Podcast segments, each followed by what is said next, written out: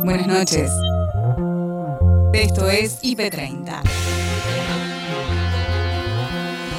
En 30 minutos te voy a mostrar lo mejor de la programación del día. Ahí vamos. En el IP30 de hoy, Consejo Federal de Salud, conclusiones. Agosto y que septiembre, mejor dicho, perdón, sea el mes de las segundas dosis. También habló sobre la variante Delta, que es eh, lo que se está tratando justamente, o el tema principal, por así decirlo, que han venido a hablar los ministros de cada provincia de la República Argentina. Se encontró al nene de 13 años desaparecido ayer, operativo de búsqueda de ciudad y provincia. Nos dieron la noticia cuando se estaba desarrollando el acto, se acercaron y me dijeron que había aparecido en la comisaría tercera de Ciudad Evita, sano y salvo, así que para nosotros es, una alegría que termine así. Estudio revela ataque a mujeres periodistas por su condición de género. Una encuesta con, con más de mil respuestas y comprobamos lo que ya sabíamos, vale decir, lo que suponíamos, que es que las mujeres periodistas son desproporcionadamente más atacadas por su condición de género que hombres periodistas. La serie Santa Evita está cada vez más cerca. Y ahí está quien hiciera de Merlino en la famosa serie catalana, que es la persona, es este, eh, este militar del ejército que custodia y está casi eh, como obsesionado ¿no? con el cuerpo embalsamado de Vita, que es por supuesto uno de los capítulos más macabros y más increíbles de la historia real, ¿no? De la Argentina, por supuesto. Santa Rosa, ¿llega o no llega? Lo seguro de este día en materia informativa lo encontrás en IP Central. Gabriel Sued y Noelia Barral Grijera te cuentan cuál es la noticia hoy. Estamos en comunicación con Leticia Seriani. Ella es subsecretaria de Gestión de la Información en la provincia de Buenos Aires. ¿Cómo estás, Leticia? Buenas noches. Te saludamos Gabriel Sued y Noelia Barral Grijera. ¿Qué tal? Buenas noches, ¿cómo están? Bien, gracias por estos minutos. Bueno, estábamos hablando de la situación de alivio que de alguna manera se configura con la baja en los contagios, en las internaciones, en los fallecimientos. ¿Cómo percibís este momento que estamos atravesando y cuál es tu pronóstico hacia las próximas semanas? Bueno, tal como, como vos dijiste, con un descenso sostenido de casos, que ya lleva 14 semanas en el caso de la provincia de Buenos Aires y que hace que estemos en un 88% menos de promedio diario de casos que lo que tuvimos en el pico, lo cual es muy bueno. Eso además se, se ve todos los días en la ocupación de camas, se ve en la baja de la letalidad también, así que los datos son alentadores, son buenos, pero creo que de todas maneras hay que seguir siendo prudentes. Recién veía esto del uso de tapaboca y coincido con, con, la ministra, me parece que todavía no hemos eh, superado la pandemia y, y, por lo tanto tenemos que seguir siendo muy cuidadosos, sobre todo porque, bueno, ya tenemos también circulación comunitaria de la variante Delta en nuestro país y eso todavía no sabemos cuál va a ser el impacto que va a tener eh, en términos epidemiológicos y sanitarios. Estamos en una realidad que es muy buena, con una baja muy significativa de los casos, con un avance muy veloz del plan de vacunación, pero también con una situación que nos plantea también un escenario nuevo respecto a la circulación de nuevas variantes y por eso me parece que todavía hay que seguir siendo prudentes, si bien los datos son alentadores.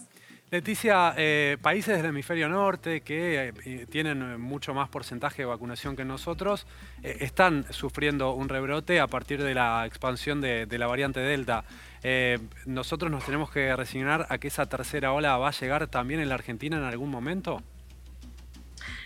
Yo no lo sé, no lo sabemos. La verdad es que son diferentes situaciones epidemiológicas. En el hemisferio norte predomina o, predominaba hasta, hasta que ha habido mayor circulación de variante Delta la variante del Reino Unido. No es lo que sucede en el hemisferio sur, donde la variante que predomina es la variante Manaus. Y eso tal vez, no lo sabemos todavía, pero tal vez nos pone en un escenario distinto en términos de la competencia que la variante Delta le puede generar a la variante Manaus. Eh, así que hay que verlo, todavía no lo sabemos, habrá que ir evaluando cuál es el impacto. No sabemos si va a haber una tercera ola, no sabemos en el caso de que la haya de qué magnitud va a ser. Mientras tanto, nos estamos preparando, avanzando muy rápido eh, con el esquema de vacunación. En el caso de la provincia tenemos más del 90% de, de, la población con una dosis y hoy superamos el 50% de, de la población con esquemas completos, el 50% de cobertura de esquemas completos. Seguimos avanzando, nos seguimos preparando para, esa eventual situación con la variante Delta, pero haciendo todos los esfuerzos, incluso continuando muy fuerte con, con el programa de seguimiento a viajeros, garantizando los aislamientos, para tratar de que esa circulación comunitaria se demore lo máximo posible y tenga el menor impacto posible mientras avanzamos con la campaña de vacunación. Probablemente la situación del hemisferio sur no sea igual a la, a la del hemisferio norte eh, en, en, cuanto a la circulación de esta variante, pero la verdad es que no, no lo podemos asegurar ni, ni nadie tiene la certeza. Mañana vuelven las clases eh, presenciales en la totalidad, me corrijo, la a ver, la presencialidad plena, ahí está en las escuelas en la provincia de Buenos Aires. ¿En qué situación llegan los docentes, sobre todo, a esta presencialidad plena? ¿Están todos los docentes vacunados en la provincia? Eh, tenemos un 95-96% de los docentes vacunados con una dosis, un 80% con esquemas completos, están siendo priorizados para, completar sus esquemas de vacunación, así que tenemos una cobertura muy alta. Tenemos la vacunación libre para, bueno, obviamente para todos los mayores de 18, pero en un primer momento los docentes fueron uno de los primeros grupos donde se ha liberado la vacunación. La información de este martes se actualiza en tarde a tarde. Vamos nuevamente al barrio 21-24, donde se está a la espera de las decisiones que se pueden tomar respecto a la toma del predio que allí se está desarrollando por más de 100 familias que piden eh, una vivienda digna. Claro, y allí se encuentra nuestro compañero Leandro Lutzki para contarnos todos los detalles. Lean. Martín, Nacho, seguimos aquí junto a la toma en la Villa 21-24 de la zona de Barracas.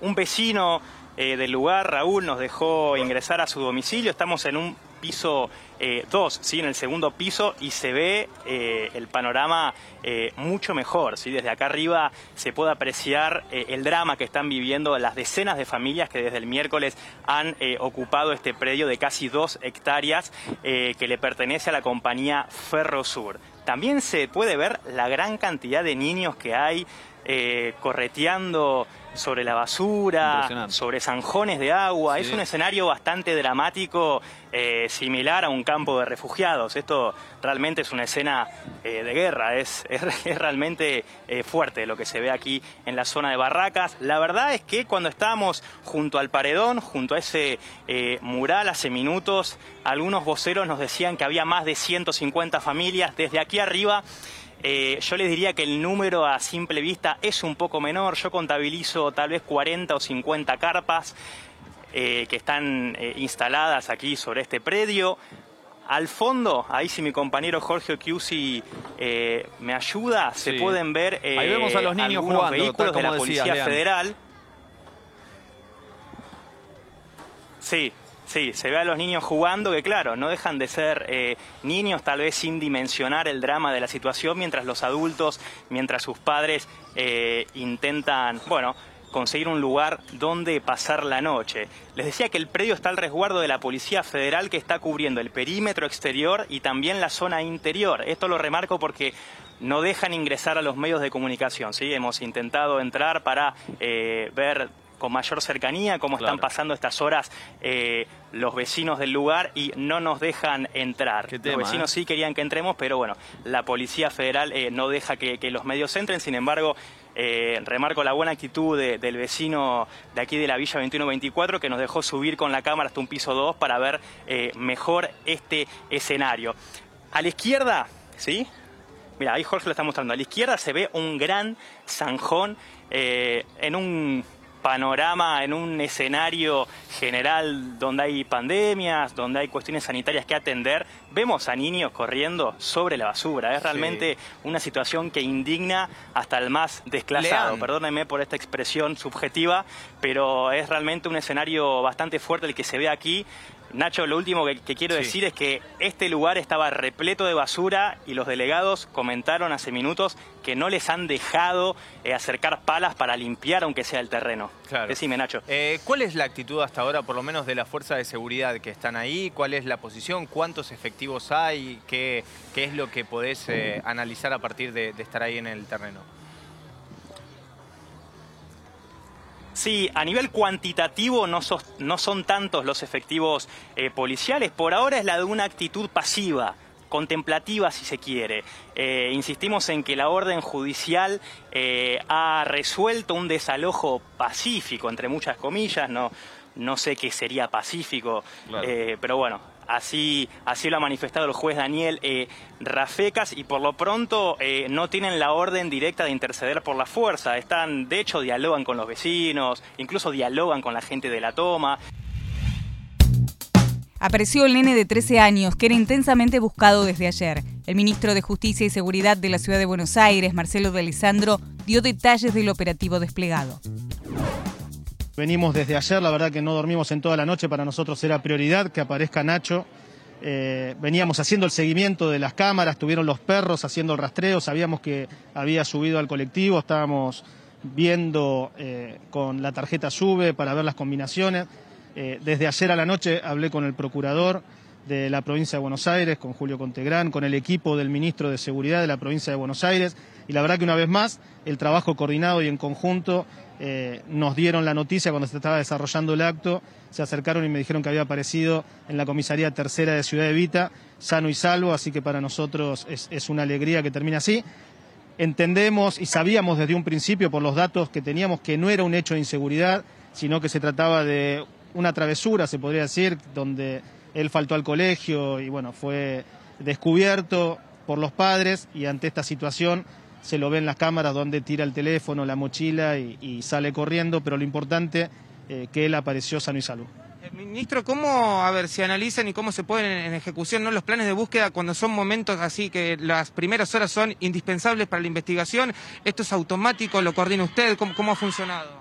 Sí, nosotros trabajamos en forma conjunta en el anillo digital constantemente con la Policía de la Provincia de Buenos Aires, también con las fuerzas federales y en estos momentos articulamos, como bien decís vos, se activan todos los resortes, eh, tanto de la tecnología como las áreas de búsqueda de personas, las brigadas de investigación y rápidamente se genera una mesa de trabajo donde toda la información confluye ahí y se va haciendo la reconstrucción y el seguimiento de lo que pasó. En este sentido, sabíamos del primer momento eh, la verdad que al principio cuando encontramos la mochila eh, realmente eh, fue un, momento que nos preocupamos, pero rápidamente con el relevamiento de cámara entendimos que él la había tirado, lo mismo que el teléfono, y bueno, se había dado una, travesura. En esto también, y si se me permite, porque no es el primer caso que tenemos, en esta semana ya tuvimos dos casos, los chicos han sufrido en la pandemia, han estado aislados de, sus compañeros, así que los padres, nosotros los padres que tenemos chicos adolescentes, tenemos que estar atentos a estas, a estas situaciones eh, y tratar de, revincularnos, de, encontrarnos con ellos, de escucharlos eh, y entender también que la situación de, la pandemia fue muy dura para ellos y, estar ahí para contenerlos y acompañarlos. Tomás Quiroga, corresponsal de IP, habló con Silvani Rocío sobre las conclusiones del Consejo Federal de Salud que encabeza Carla Bisotti y que se lleva a cabo en la provincia de San Luis. Nosotros nos encontramos situados aquí en Terrazas del Portezuelo, en donde continúa eh, por segundo día consecutivo y, por último, lógicamente, eh, la reunión del Consejo Federal de Salud. Hace minutos nada más estuvo hablando Carla Bisotti, acompañada por Silvia Sosa Araujo, la ministra de Salud de aquí de la provincia de San Luis, en donde por más de una hora aproximadamente estuvieron brindando el diálogo a la prensa. Allí, bueno, la ministra Carla Bisotti, eh, como recién lo marcaba la compañera, eh, profundizó y quiso hacer hincapié en esto, que agosto y que septiembre, mejor dicho, perdón, sea el mes de las segundas dosis. También habló sobre la variante Delta, que es eh, lo que se está tratando justamente, o el tema principal, por así decirlo, que han venido a hablar los ministros de cada provincia de la República Argentina. Según lo que pudo contar Carla Bisotti, bueno, eh, quizás no preocupa tanto la variante Delta por el hecho de que han ido controlando moderadamente los casos en el último tiempo, principalmente las provincias que tenían esta problemática. Tomás, eh, bueno, sabemos que elogió la situación sanitaria de la provincia de San Luis y también cómo está llevando la campaña de vacunación. ¿Trascendió algún otro comentario en relación a otra provincia, quizás Córdoba, ¿no? Que preocupa allí sí lo que sucede con la variante Delta. No lo puntualizó, no lo puntualizó, pero sí hizo hincapié a que iban a profundizar quizás los controles en cuanto a, medidas. No así en Mendoza, porque recordemos que Mendoza eh, ha sacado incluso eh, la, circulación restringida, tiene libre circulación durante las 24 horas del día. Entonces puntualizó que iban a trabajar en esas dos provincias principalmente, más que nada en Córdoba, pero no quiso entrar más en detalles en cuanto a, la cuestión, podríamos decir, este, detallada en cómo se va trabajando sobre eso. Tomás, ¿trascendió también eh, algún tipo de operativo, tentativo de cara a las elecciones que van a ocurrir eh, en, muy pocos días? También teniendo en cuenta el avance de la vacunación masiva, pero digo, en este proceso electoral que va a ser tan distinto, inédito y del que muchas personas pueden estar preocupadas, ¿no? Por acercarse y asistir a las urnas. Bueno, eh, lo que habrá de novedoso en estas elecciones es que se le sumará un fiscal sanitario, como los fiscales de mesa, pero habla eh, alguien que controle justamente toda la cuestión del orden de las filas, la cuestión de la sanitización a la hora de eh, emitir el sufragio por parte de las personas. También lo que se va a priorizar es, bueno, el ingreso en primera persona de las personas que padezcan factores de riesgos. Por ejemplo, aquí en San Luis, y esto ya de antemano lo que eh, la justicia electoral de Distrito San Luis lo que se adelantó es sugerir horarios en los que la gente tendría que ir a votar. Es decir, los mm. pares hasta aproximadamente las 12 del mediodía y posterior a esto eh, ha sugerido que los impares los hagan posterior al mediodía. El precandidato a diputado nacional por la ciudad de Buenos Aires, en el espacio Adelante Ciudad Facundo Suárez Lastra, conversó con Agustina Díaz, Nacho Corral y Mayra García sobre la elección de Valdés del domingo en Corrientes e hizo su análisis del por qué el rotundo triunfo y cómo esa elección deja al radicalismo de cara a las PASO. La verdad que son dos cosas. Este, él, Valdés es un gobernador radical, hay una impronta radical muy fuerte, pero es él el, conductor de un espacio muy, muy abierto, una alianza que incluye a muchos partidos, liderados por supuesto por el radicalismo, y él es absolutamente radical y por eso invitó a la dirigencia radical para esta señal a todo el país. Pero a mí me parece que hay una cosa que tiene que ver con la muy buena gestión de Valdés. Como recién decían en la presentación, Mayra, creo que este, eh, cuando fue, cuando asumió, sacó un 10% de diferencia, ahora está sacando 50 puntos, 10 puntos de diferencia, quiero decir, ahora está sacando 50 puntos de diferencia, pero yo tengo la impresión de que esto tiene que ver también con algo que excede a la provincia, con un tema de cambio de época, de clima, de, de, alternativa frente al gobierno nacional. Me parece que está, digamos, no, se explica en la lógica de una elección provincial exclusivamente el resultado de Corrientes, como tampoco la anterior de Jujuy. Fíjense ustedes que ha habido cuatro elecciones nacionales inclusive en Misiones, donde eh, al, oficialismo más kirchnerista le ha ido francamente mal. En todos lados este, eh, han, estado muy, muy devaluados en su representación electoral y me parece que eso tiene que ver con un estado de situación general del país que, excede lo propio de Corrientes sin quitarle ningún mérito, al contrario, atribuyéndole el mérito del triunfo a Valdés y a su gobierno, pero esa diferencia me parece que tiene que ver con un clima de época. Facundo, ¿y esto que estás diciendo te parece que también les da más chances a ustedes como radicales dentro de la interna de Juntos por el Cambio, tanto en capital, que es tu caso, como en provincia de Buenos Aires? Sí, sí, seguramente sí. Estamos convencidos de eso porque hay una eh, revalorización del radicalismo, el radicalismo, y, y no me refiero solamente frente al electorado, sino frente a actores importantes de la sociedad. Fíjense que el radicalismo está proponiendo, incorporando a sus filas gente atractiva, que en algunos casos vienen de más cerca de la política, como Rubinstein, que viene de una gran actividad profesional en el sector privado, en la academia, en, el estudio de los temas de la salud, y se acercó al radicalismo hace algunos años, pero es una figura nueva de la política propiamente dicha como candidato. Facundo Manes, en la provincia de Buenos Aires, que es un, es un actor que viene de una amplísima trayectoria en el plano de la medicina, de la investigación y la divulgación este, de, las neurociencias, eh, y este, otros actores como eh, Levi Yeyati, que se, que se afilió al radicalismo recientemente, este, tenerlo a Andrés Malamudo, uno de los principales politólogos reconocidos en la Argentina este, como convencional nacional de la Unión Cívica Radical, me parece que el radicalismo está demostrando no solamente aptitud electoral, sino capacidad de agregar gente nueva e interesante a la política y eso nos pone en una situación con relación al PRO y a la coalición cívica de crecimiento en, en el marco de fortaleciendo Juntos por el Cambio, pero creciendo y procurando darle una impronta que tenga más que ver con los estilos del radicalismo a la alianza de Juntos por el Cambio. Facundo, ¿qué tal? Eh, ¿Qué piensa del nivel de participación? Porque ayer se registró un 65% de, participación. Hoy en la reunión de Juntos por el Cambio se habló de eso y hay como una, no sé si preocupación, pero eh, se va a pedir a la gente que vaya a votar, que es seguro. ¿Está ese, ese temor de que baje la participación este año por el tema de la pandemia? Realmente está pasando, a pesar de que eh, ha habido importantes señales de vocación por la participación. Es cierto que producto de la pandemia seguramente y también por algo de apatía en la sociedad, hay, hay un desencanto generalizado de la sociedad, por eso hay una obligación de la política de ser más virtuosa, ser más ejemplar, eh, tener capacidad de convocar. El sociólogo Silvio Weisborg formó parte de un estudio realizado por la UNESCO donde da cuenta que las mujeres periodistas son más atacadas por su condición de género que por su trabajo. Habló al respecto con Paula y Pía.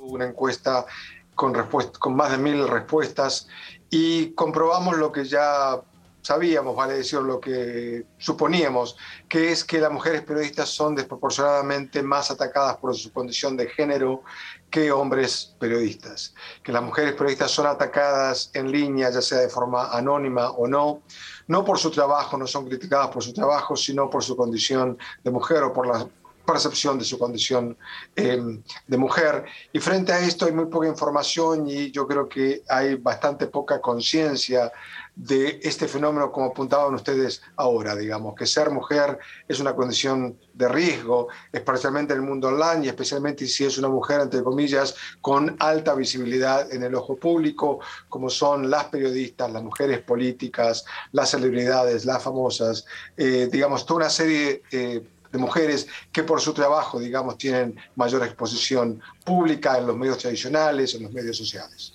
Silvio, eh, un gusto saludarte. Quería preguntarte, eh, particularmente, eh, particularmente tú, vos sumaste a la investigación dentro de Latinoamérica, ¿no? O sea, los países dentro de Latinoamérica fue lo que investigaste.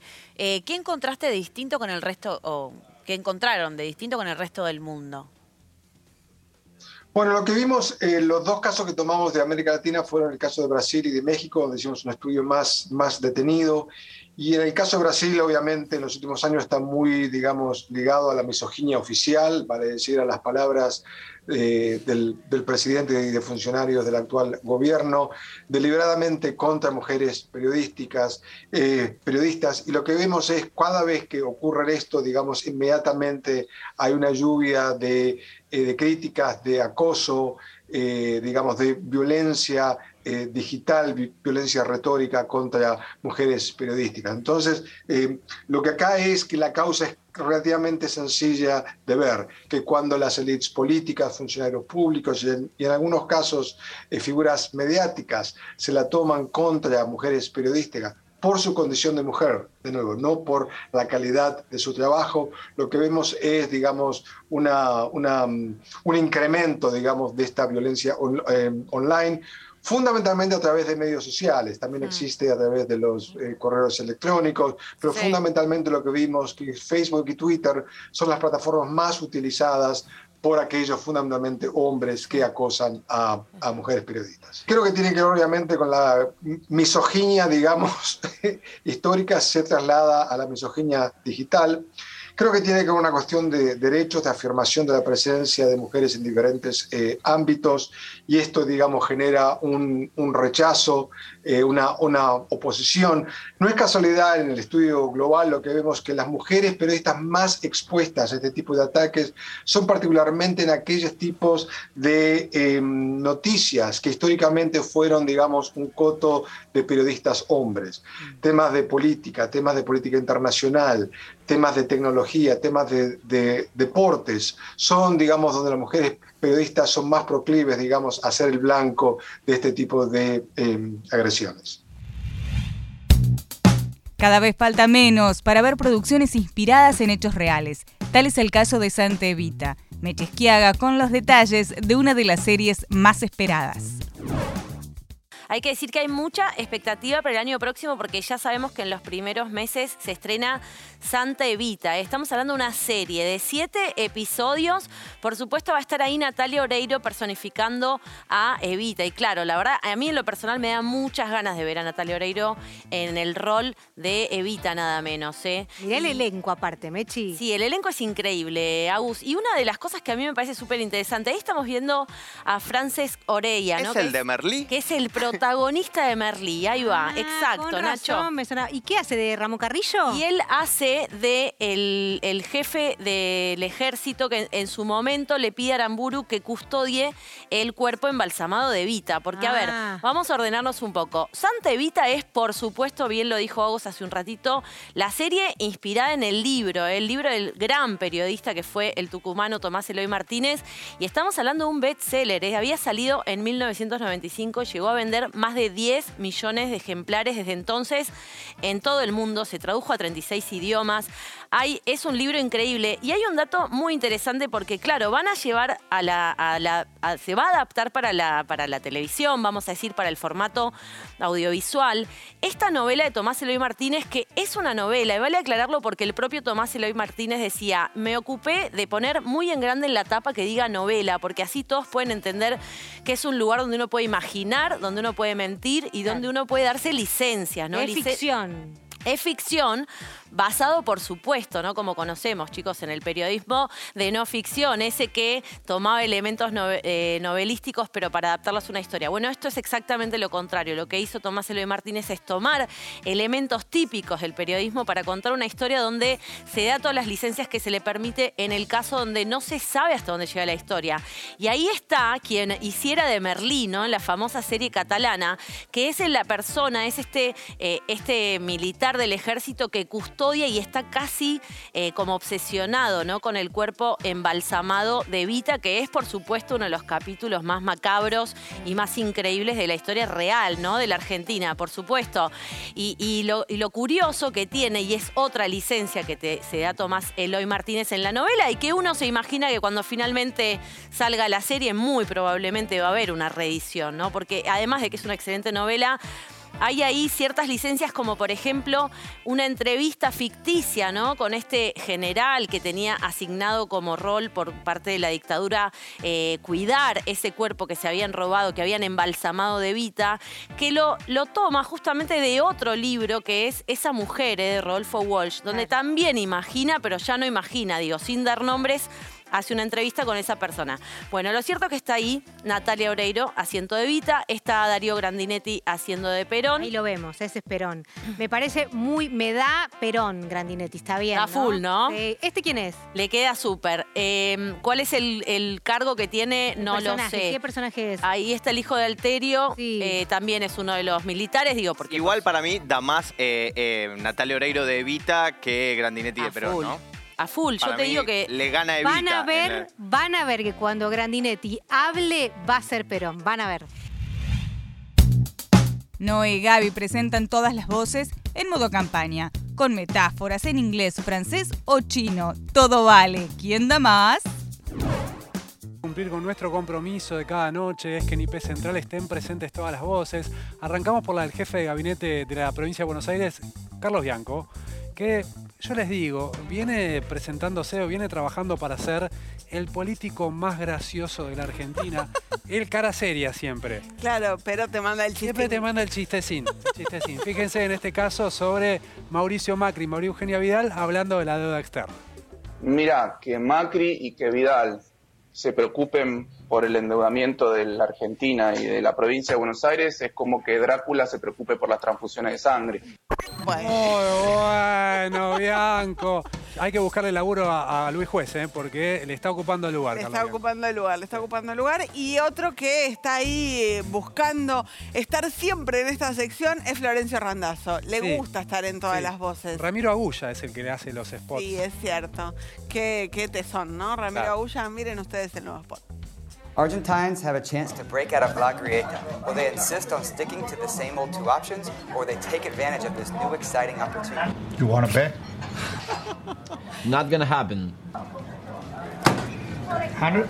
Bring it on. Argentine peut-elle sortir de la grieta? N'importe quoi, c'est n'importe quoi. C'est n'importe quoi, c'est comme s'il n'avait pas le choix. L'Argentine.